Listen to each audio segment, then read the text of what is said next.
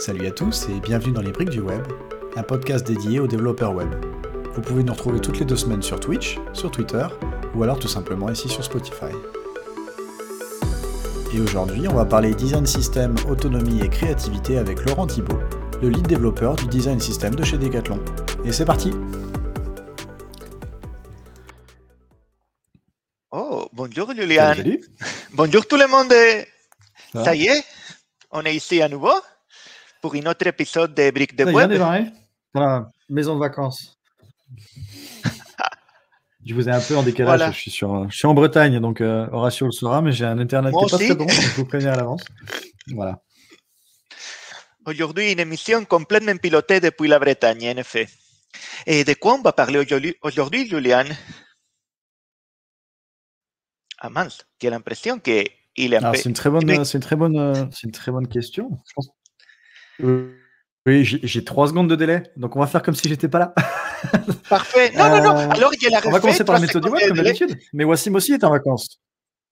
Alors, qui va faire la météo du web à sa place? Attends. je- Alors, je crois que c'est, c'est Emmanuel. Salut Manu. Bonjour à tous. Vous allez Bonjour bien? Manu. Ça va, et toi? Alors, Toujours bien. laisse-moi partager ton écran. Ça va, ça va. Donc oui, je prends la, la place de Wassim Alors, je vais me cacher. Et allez, c'est à ton tour, Manu. Raconte-nous ce qui s'est passé dans le web.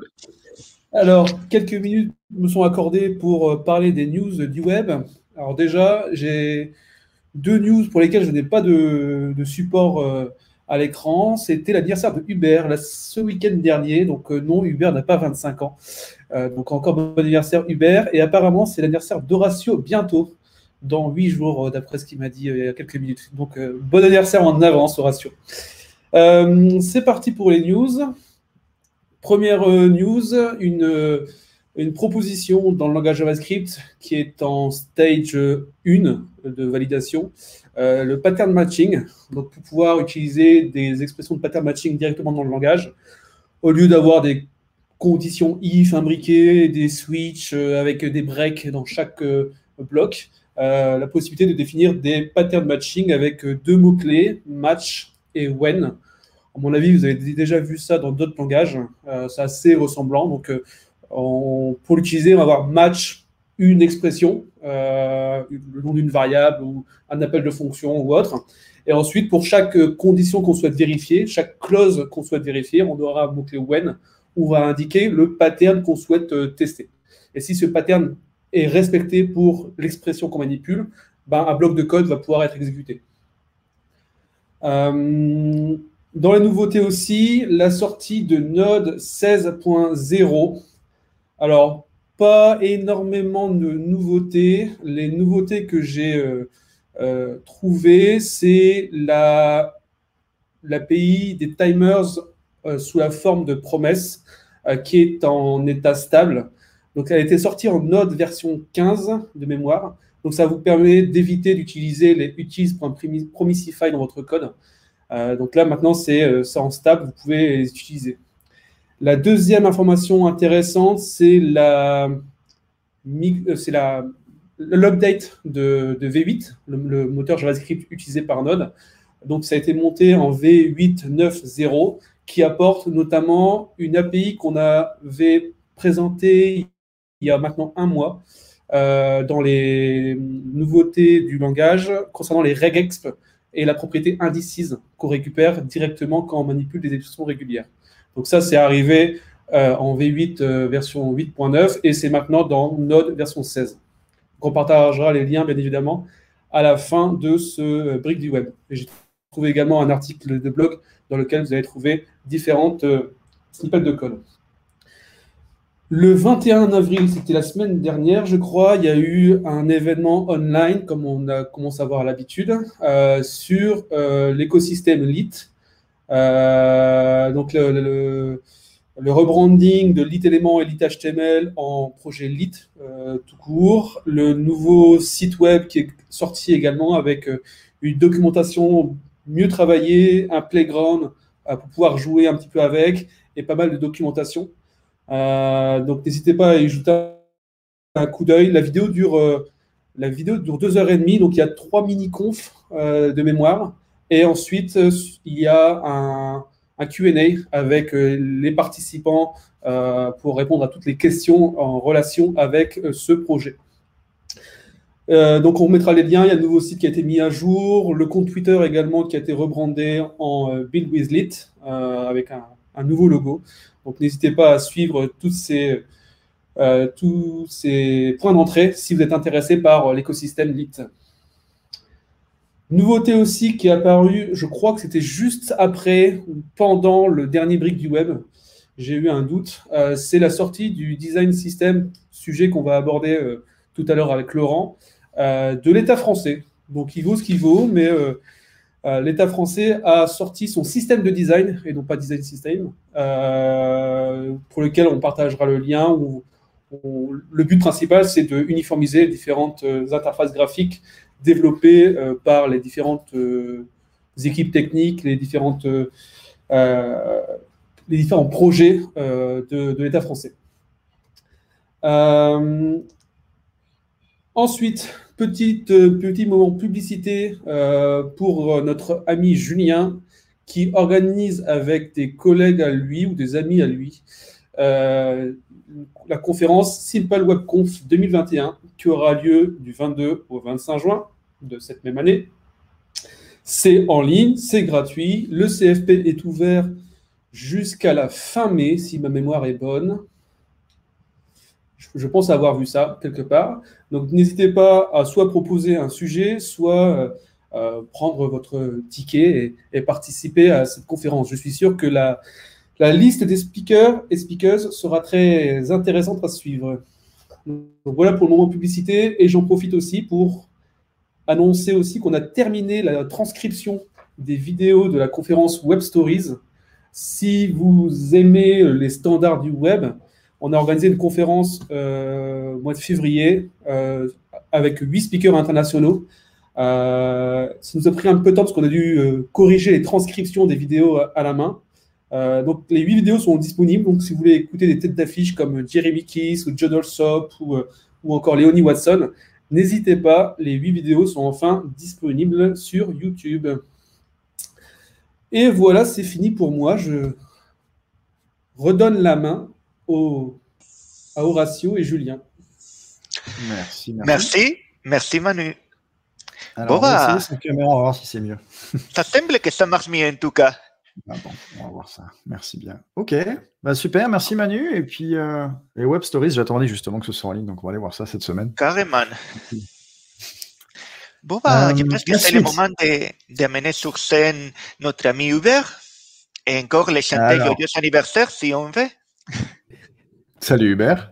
Bonjour. Salut Hubert. Bon anniversaire. Merci, merci, merci. 23 ans déjà, n'est-ce pas? Euh, Donc, de quoi tu vas nous parler aujourd'hui? Aujourd'hui, donc nous, avec, euh, avec Jeff, la, la, chronique, c'est le Focus API. Et cette semaine, on va parler de intl.numberformat, une API que j'affectionne particulièrement. Voilà, c'est parti. Bon, bah, Alors, à tout à l'heure. À tout à l'heure. Alors, INTL Number Format, je vais juste dire euh, Number Format, c'est une API qui fait partie de, plus globalement, de l'API d'internationalisation de euh, ECMAScript.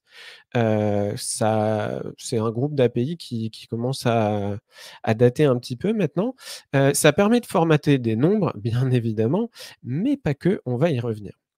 Alors là, vous dites peut-être, non mais attends Hubert, euh, Osef de ton truc euh, sur mon site web ou ma web app, là, euh, j'ai pas besoin d'internationalisation, donc passe à la chronique suivante, merci, au revoir.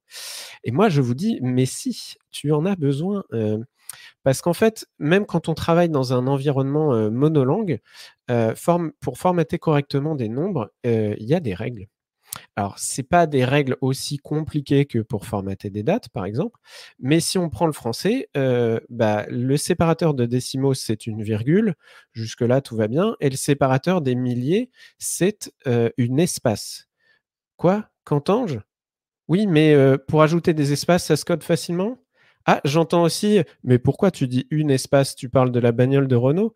Non. Alors, en fait, oui, c'est relativement facile de coder une petite fonction qui va ajouter des espaces pour, séparer les milliers. Mais encore faut-il utiliser le bon espace. Et en fait, si vous codez vous-même ça, vous allez prendre par exemple un chiffre qui est au-dessus de, de, 1000, donc par exemple 12 000 et quelques. Vous allez mettre un espace vous-même. Si l'espace, enfin si le, je viens de dire un, vous allez mettre une espace vous-même. Si la zone dans laquelle vous mettez votre texte avec ce nombre n'est pas assez grande, potentiellement le navigateur va couper en plein milieu de votre nombre partant du principe que l'espace que vous avez utilisé, peut, on peut couper à ce niveau-là. Si vous formatez correctement les choses et que vous utilisez l'espace correct, euh, vous n'aurez pas ce problème. Et en fait, à partir du moment où vous utilisez euh, number format, vous allez bien avoir euh, le, bon caractère, le bon espace, qui est en fait un, une espace insécable étroite, un NNBSP, et donc, pour les derniers qui ont encore des doutes, espace est bien un nom féminin quand on parle d'une espace en typographie.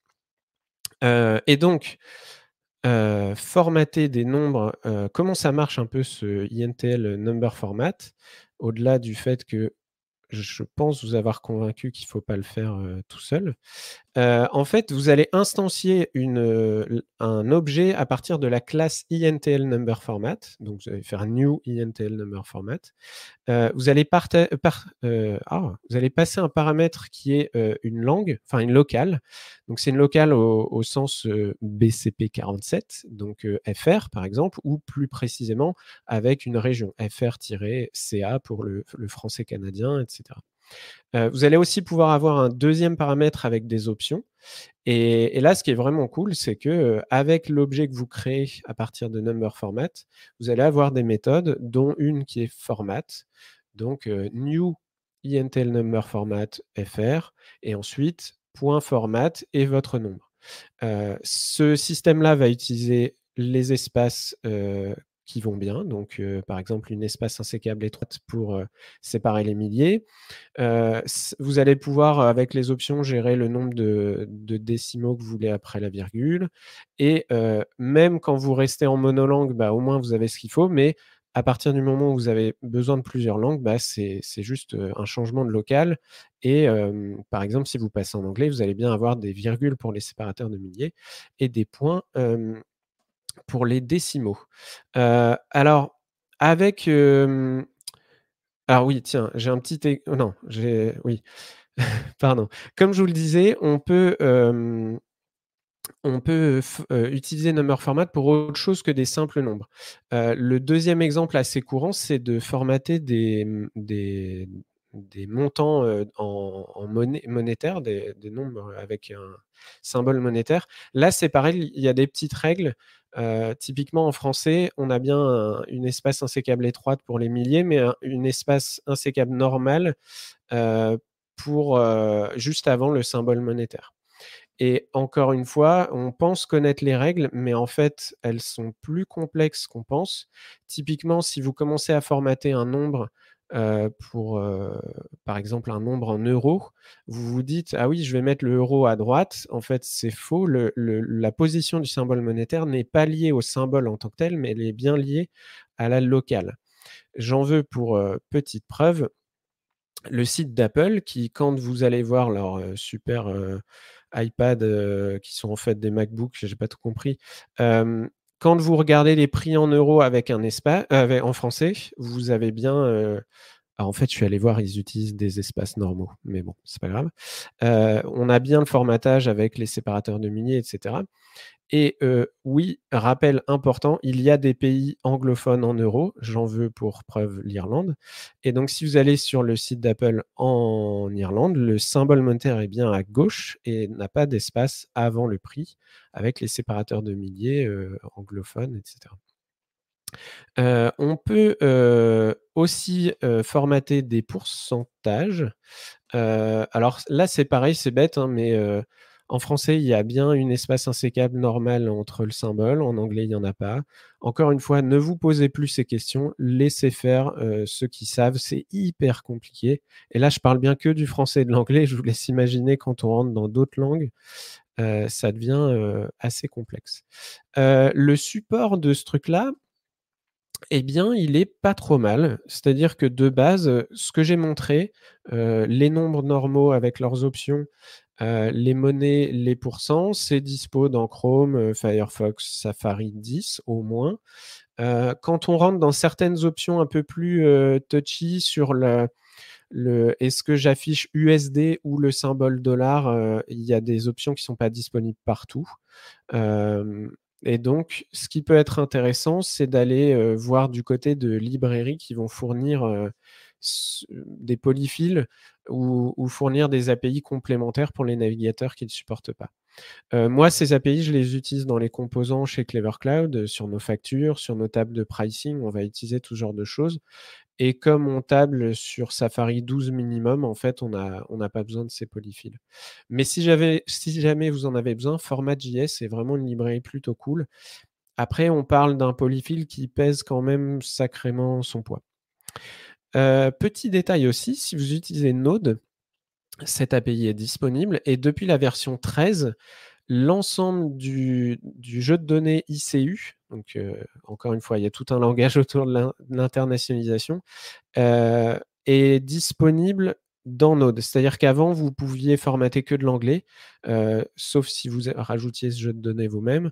Maintenant, depuis Node 13, vous pouvez formater des nombres et plein d'autres choses dans toutes les langues que vous voulez parce que le, jeu de données est dispo en entier.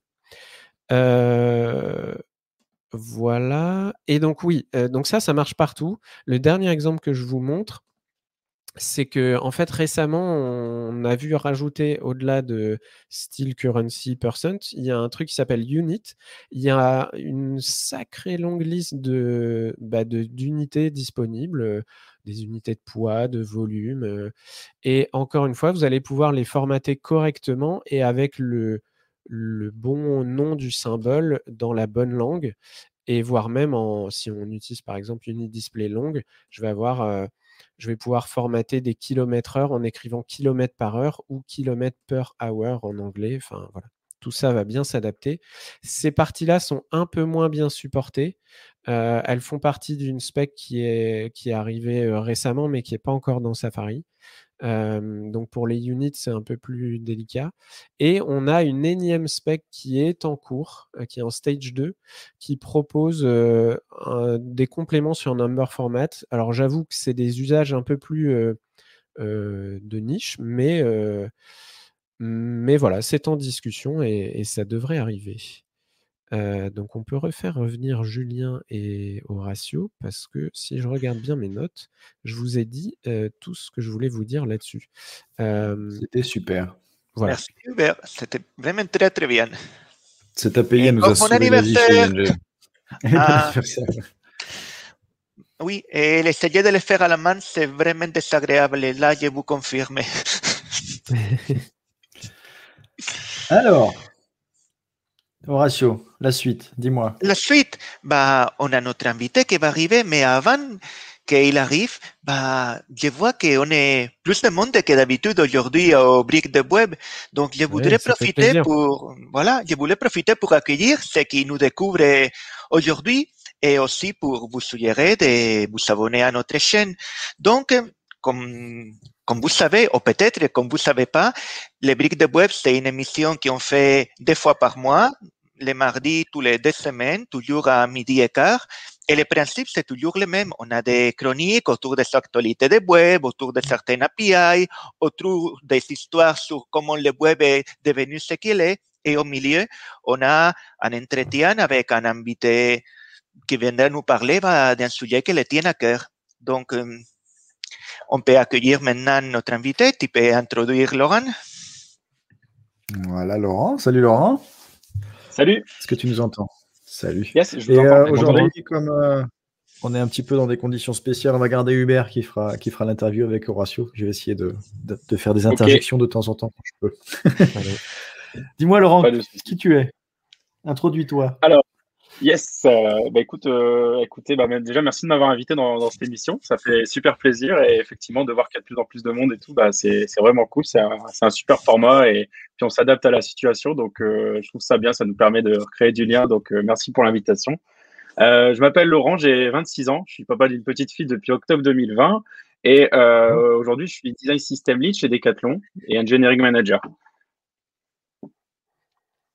Et alors, tu, viens nous parler de design system, mais on avait déjà parlé il y a un mois avec un autre invité, mais là, tu viens nous parler d'une autre façon parce que tu vas nous faire un retour d'expérience, c'est ça? Voilà, oui. En fait, le design system Decathlon a été créé en juin 2020. Euh, donc, euh, on en parlait déjà depuis pas mal de temps aussi chez Decathlon. Avant, il y a eu différentes approches. Et là, l'idée, ce serait effectivement de vous parler, euh, pas forcément un focus tech tout de suite, mais plutôt vous parler un petit peu de, bah, de sa création et notamment l'approche qu'on a pris. puisque à Decathlon, vous le savez peut-être potentiellement si vous connaissez cette entreprise, mais c'est une entreprise où on favorise beaucoup l'autonomie, la créativité et donc, euh, poser un cadre euh, dans une organisation de, de ce type-là, c'est pas forcément évident. Donc, on a pris une, une approche particulière qui aujourd'hui fait en sorte qu'on euh, s'en sort, on s'en sort pas mal pour contribuer. En tout cas, on a de, de, beaux, de beaux résultats et de belles choses à venir.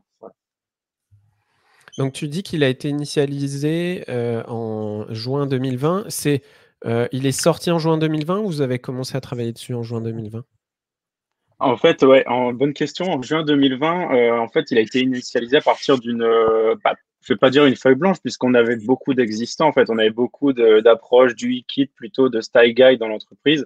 Mais euh, c'est le sujet, le fait de le cadrer et de mettre une core team, en tout cas pour le lancer vraiment, et d'aller chercher toutes ces initiatives au sein d'une seule initiative, ça, ça a été lancé en juin. Donc à partir, bah, effectivement, d'une feuille blanche, puisque le site, on l'avait pas encore, on avait quelques style guides un peu à divers endroits. Et donc, quand est Pardon, je t'ai coupé, Julien. Non, pour poser, pour poser le cadre un petit peu, Decathlon, c'est combien d'équipes, combien de personnes Combien de, personnes du, du, coup qui sont potentiels utilisateurs du design system? Oui, alors euh, bah, Decathlon, bon, c'est un leader du, du sport et dans, donc déjà en termes de, de chiffres, c'est 100 000 euh, employés. Euh, dans l'IT, on a un peu plus de, de 2000 dans, dans le monde. Et euh, concerné par le sujet du design system, en tout cas entre dev front et designer, on a à peu près euh, dans le monde à peu près 300, entre 2 et 300 personnes. Pas alors, quand je compte interne et, et partenaire hein, externe. Et comment vous êtes arrivé à la conclusion que vous fallait un design system? Eh ben, en fait, on est parti de, de trois problèmes qu'on a beaucoup remarqué dans, dans notre écosystème. Euh, le premier, c'était euh, le problème de cohérence, euh, parce qu'en fait, on, a, on, s'est rendu compte que effectivement, entre les différentes applis Decathlon, qu'elles soient internes ou externes, ou nos différents sites, en fait, il n'y avait pas une, une cohérence. Et, et puis même avec les interfaces en magasin, parce que nous, on a la particularité aussi d'être présent dans, dans les magasins, dans des événements sportifs. Et donc, il y a différentes identités à chaque fois. Et donc, euh, voilà, c'est pour ça aussi qu'on l'a lancé. Ça, c'était le premier problème. Bah, le deuxième qui est lié, forcément, c'est l'efficience. C'est-à-dire qu'un moteur de recherche, etc., bah, il a été développé X fois, les boutons, c'est pareil, etc. Et le troisième gros problème, c'était l'accessibilité, du coup.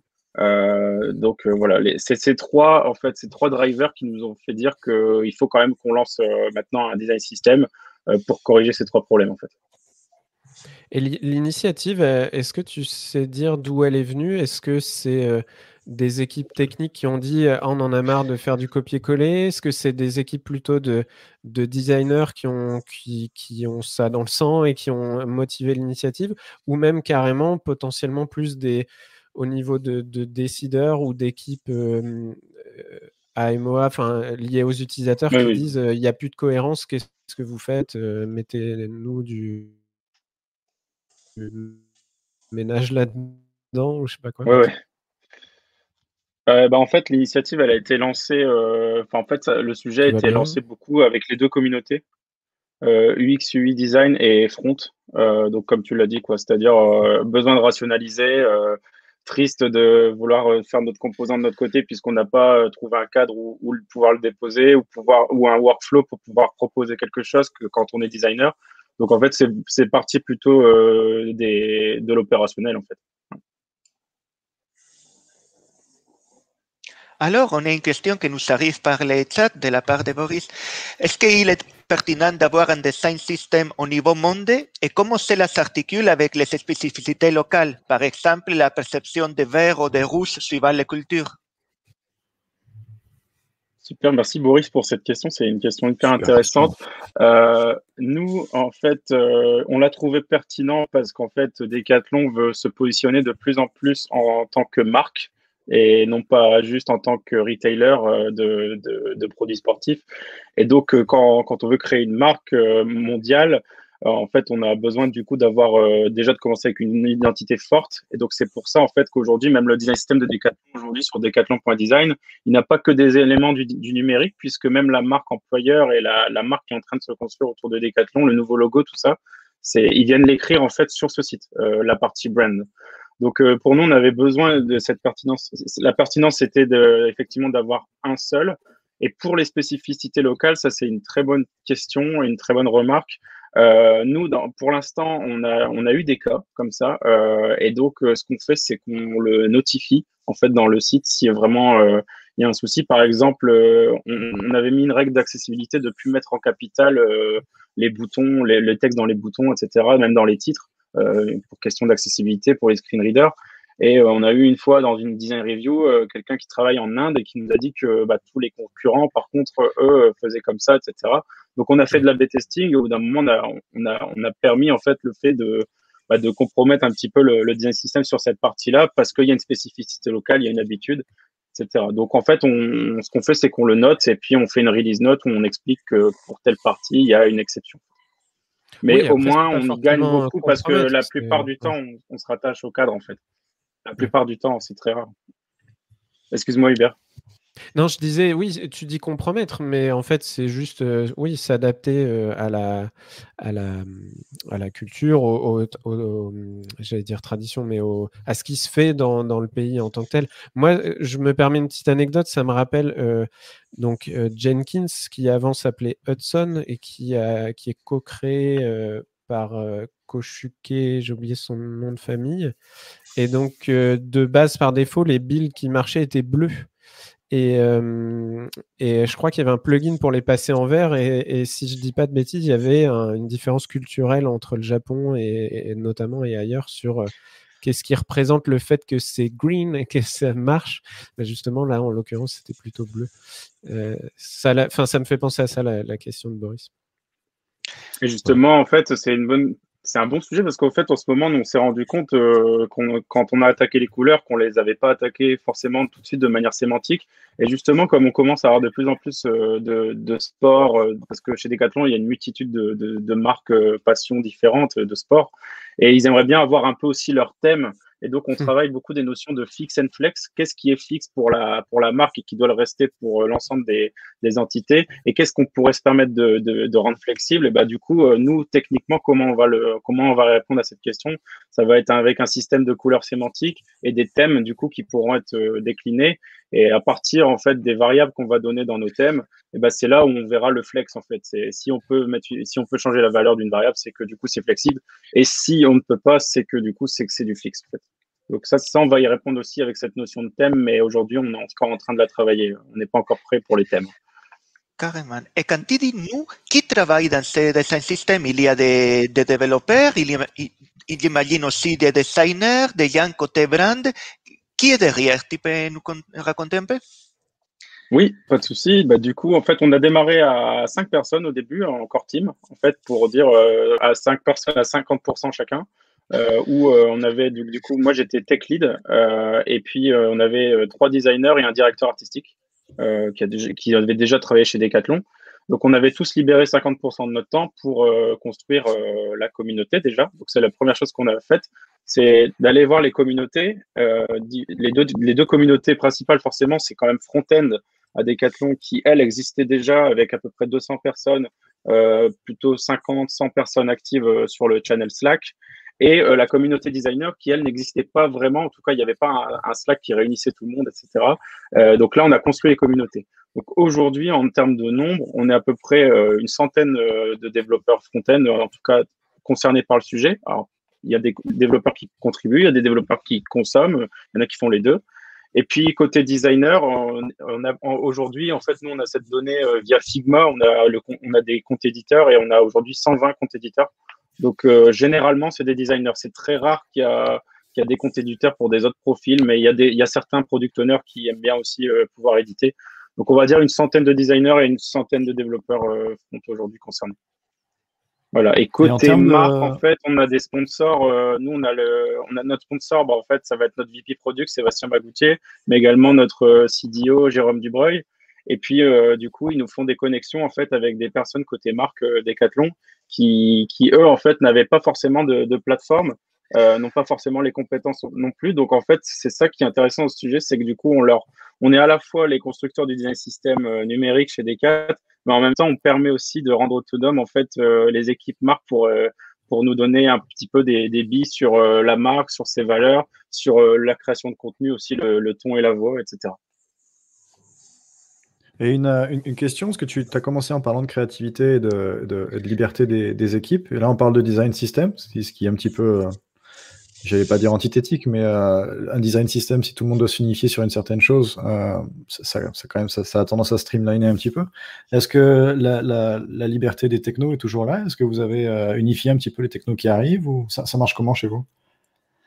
Eh ben, en fait, pour les technos, c'est à part chez Decathlon. On a une entité qui est plutôt engineering, euh, donc là, je parle plutôt des technos euh, côté, web, euh, mais même aussi côté mobile. Je parle pas du tout de l'outil côté design. L'outil côté design, on l'a rationalisé. On a, on a réussi. Donc là, on l'a fait depuis le deuxième trimestre. On est tous sur Figma parce que bah, même chez Decathlon, on avait fait le choix il y a deux ans de tous être sur GitHub aussi côté code. Donc là, c'est bien, on a deux sources de vérité et on, et on arrête un petit peu d'avoir du shadow IT. Donc ça, c'est une victoire pour nous et en plus, c'est des outils collaboratifs. Donc on, on le rend inner source. On demande au team en fait de, de se mettre en open. Comme ça, ça le, le, le truc est inner source et du coup, le coût de la licence vaut vachement le coup puisque euh, par rapport à une licence euh, team qui est beaucoup moins chère, mais on n'aurait pas euh, le fait de pouvoir s'inspirer un petit peu de ce qu'ont fait les autres pays, etc. Et, et, donc du coup, rappelle-moi s'il te plaît ta question. On était en termes de techno. ouais, en termes de techno web, pardon. Et, et donc en termes de techno web, alors c'est une, une, entité à part. En fait, c'est l'engineering chez Decathlon. et là, du coup, on a un tech radar et en fait, nous, euh, ce qu'on propose aujourd'hui en open source sur Vitamine Web, qui est le, le repo qui héberge les librairies Decathlon, euh, le début en tout cas du euh, ça se base en fait sur nos choix techno. Et aujourd'hui, chez Decathlon, il n'y a pas eu de choix tranché sur le web. En tout cas, on a beaucoup d'applications, la moitié qui sont en React, mais les applications qui, sont côté e-commerce commencent à être en Svelte de plus en plus, même sur le site decathlon.fr par exemple. Et euh, on a encore du Vue.js et de l'Angular dans certaines BU. Alors l'Angular, on l'a passé en hold de notre côté, mais sinon aujourd'hui, on accepte euh, donc du coup euh, en termes de framework et librairie React, Svelte, Vue.js.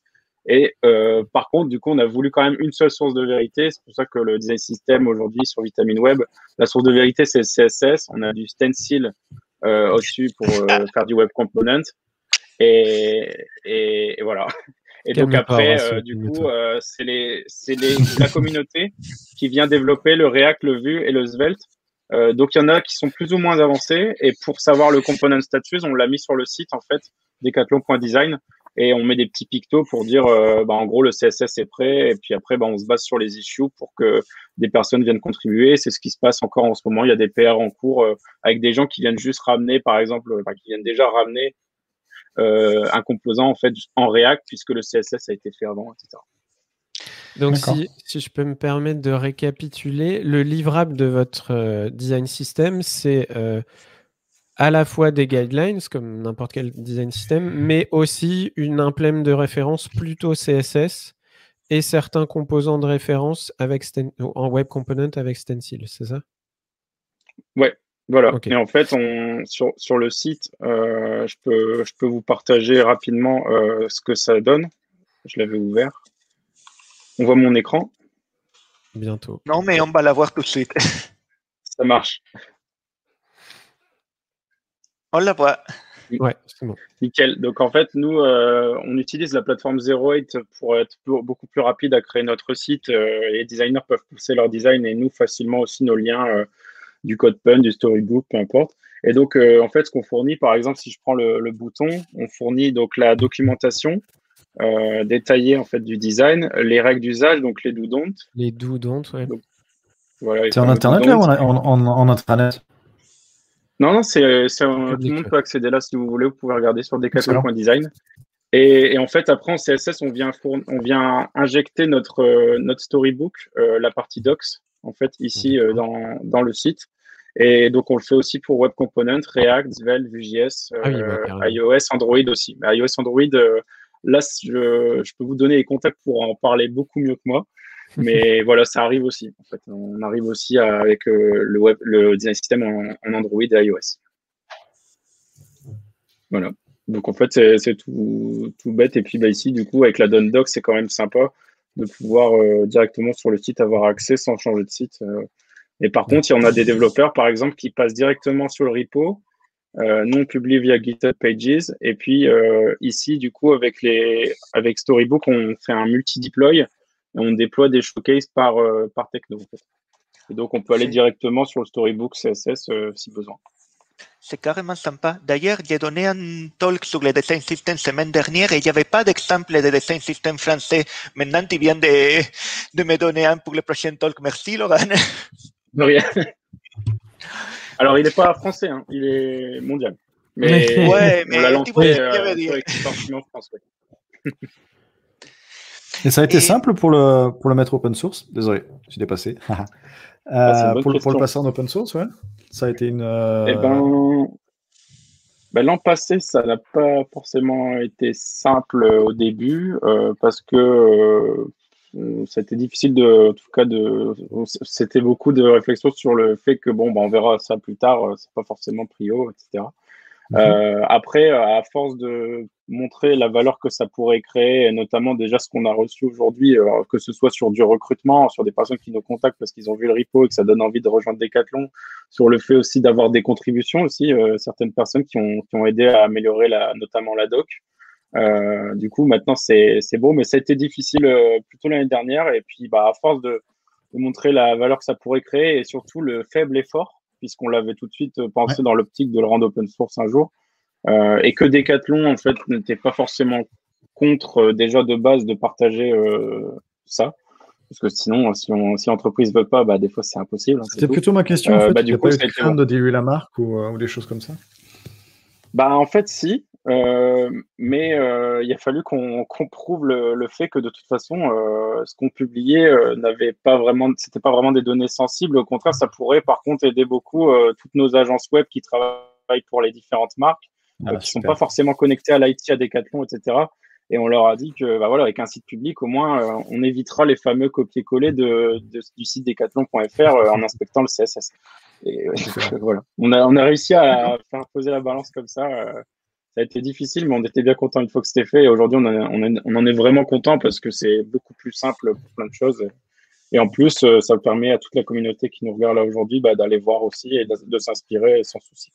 Bah c'est ça, ça joue aussi sur votre marque employeur. Euh, là, on parle de, de Decathlon. Euh, tu, c'est à la mode les design systems. forcément, ça, ça, joue aussi ce côté open source de, moi, j'ai bah oui, puis on a recruté euh, trois profils euh, suite à ça, en fait, euh, via cooptation design system, on va dire, via design system, en fait. donc, oui, en plus, ça nous a bien aidé aussi. J'ai une petite question un peu qui, pour pinailler. je, suis étonné qu'il y ait des implèmes par framework. Alors après, je comprends le, le, l'historique d'avoir euh, une team qui bosse en Svelte, une team qui bosse en React ou autre. Mais je suis étonné, du coup, y a, y a, est-ce qu'il n'y a pas un peu de, doublon entre euh, le bouton React, le bouton Vue, le bouton Angular, euh, le bouton Svelte? Et si oui, au-delà de potentiellement bah, recoder ça plein de fois et de, de, pas perdre du temps, mais d'y investir du temps à chaque fois. Est-ce qu'il n'y a pas des moments où il y a des différences d'implémentation sur certains edge cases ou détails Est-ce que ça a déjà posé problème? Donc, pardon, il y a deux questions. C'est une question et ouais, ouais, je comprends. Est-ce qu'il y a un questionnement d'arrêter de, de, faire des doublons et est-ce qu'il y a déjà eu des problèmes de différence d'implémentation alors en fait, on n'a pas encore eu les, les problèmes parce qu'effectivement, il n'y a pas encore eu beaucoup non plus de, de code et je sais qu'il y, y, en aura et il va falloir être vigilant et c'est quelque chose qui aujourd'hui, nous, avec la communauté, on l'a beaucoup posé cette question. On s'est dit, bah, on prend, on prend la partie web components, etc. Et puis c'est tout. Et dans votre React, en fait, vous faites ça. Le problème, c'est que on, sait, euh, on savait qu'on qu'il y allait avoir plein de librairies qui allaient quand même se recréer euh, au-dessus des web components euh, dans toutes les BU. Donc on s'est dit, bah, quitte à quitte à tout mettre à un endroit quand même, euh, ça reste quand même mieux, euh, même si c'est un peu de duplication, que le fait que chacun le refasse de son côté, du coup, ne le fasse pas évoluer à la même vitesse. Donc, c'était pour ça. Par contre, on encourage beaucoup quand même l'utilisation du CSS et du Web Component au maximum. Euh, c'est quand même ça qu'on encourage. Euh, et on va dire que c'est pour faciliter qu'on permet d'héberger les implémentations React, Vue et Svelte. Par contre, en fait, euh, on attend aussi, et on va peut-être contribuer, on verra, sur Stencil, le fait que ça peut se générer aussi. Aujourd'hui, mm. c'était pas, pas. Tu parles de server-side rendering? Oui, et puis bah, aussi le fait qu'il peut Stencil aussi peut générer la, ah version React, Vue et Svelte mais c'est en version 0.x et on a testé un petit peu et ça n'allait pas encore euh, à ce qu'on souhaitait. Mais, mais ça, c'est quelque chose, en fait, si un jour ça fonctionne bien, il euh, n'y aura aucun souci pour qu'on enlève en fait la partie qu'on a écrite en React et qu'on se base euh, uniquement sur ça, quoi, qui est généré. Et après, on avait pour idée aussi de, de développer aussi quelque, une seule source de vérité sur les props. Et d'ailleurs, je serais curieux d'avoir votre avis, mais on avait pensé au custom elements.json. Ouais. voilà. Qui est en train d'être renommé en euh, Custom Element Manifest, un truc dans le genre. Enfin, euh, mais il y a des travaux pour, euh, pour normaliser les, les, la définition d'un composant au sens web component, mais qui a tout son sens sur d'autres et là, et là, je suis, je suis sacrément embêté parce qu'il va falloir qu'on arrête là, sinon Noël va se plaindre qu'il n'a pas de temps pour sa chronique. Merci, merci beaucoup, Laurent. Qu'on a tous plein de questions qu'on voudrait te poser, donc, comme c'est un peu tradition dans les briques de web, je pense qu'il faudra te faire revenir dans quelques mois pour que tu nous racontes la suite. Avec plaisir. Ici là, vous pouvez regarder decathlon.design euh, pour regarder un petit peu le, site et tout ce qui est, tout ce qui est dessus. Je l'ai déjà mis sur le chat Twitch, vous pouvez récupérer les liens directement. Bon bah. Merci à vous. Merci beaucoup, Laurent. Ciao. À, bientôt. Ciao. Bon bah, Julien, je pense que c'est le moment de ramener sur scène Noël. Noël. Noël, tu es là Salut Noël. Salut. Ça va, on m'entend bien? Oui, très très bien. Pour la petite eh histoire, c'est très drôle parce qu'on a quand même Noël, on, voit, on le voit répéter à chaque fois pendant une heure. Donc, euh, je le vois en arrière-plan qui répète, c'est excellent. Pendant l'émission. Vu le résultat, je peux vous dire que ça vaut la peine qu'il le fasse. C'est excellent. Bon, bah, Noël, c'est à toi l'écran. Merci. Pour donner un petit, euh, une petite info de backstage en plus, c'est aussi moi, comme je passe à la fin, qui râle sur le chat à dire on coupe, on coupe, vous êtes en retard, bordel. voilà. bon, allez. Donc, euh, de quoi je vous ai parlé jusque-là?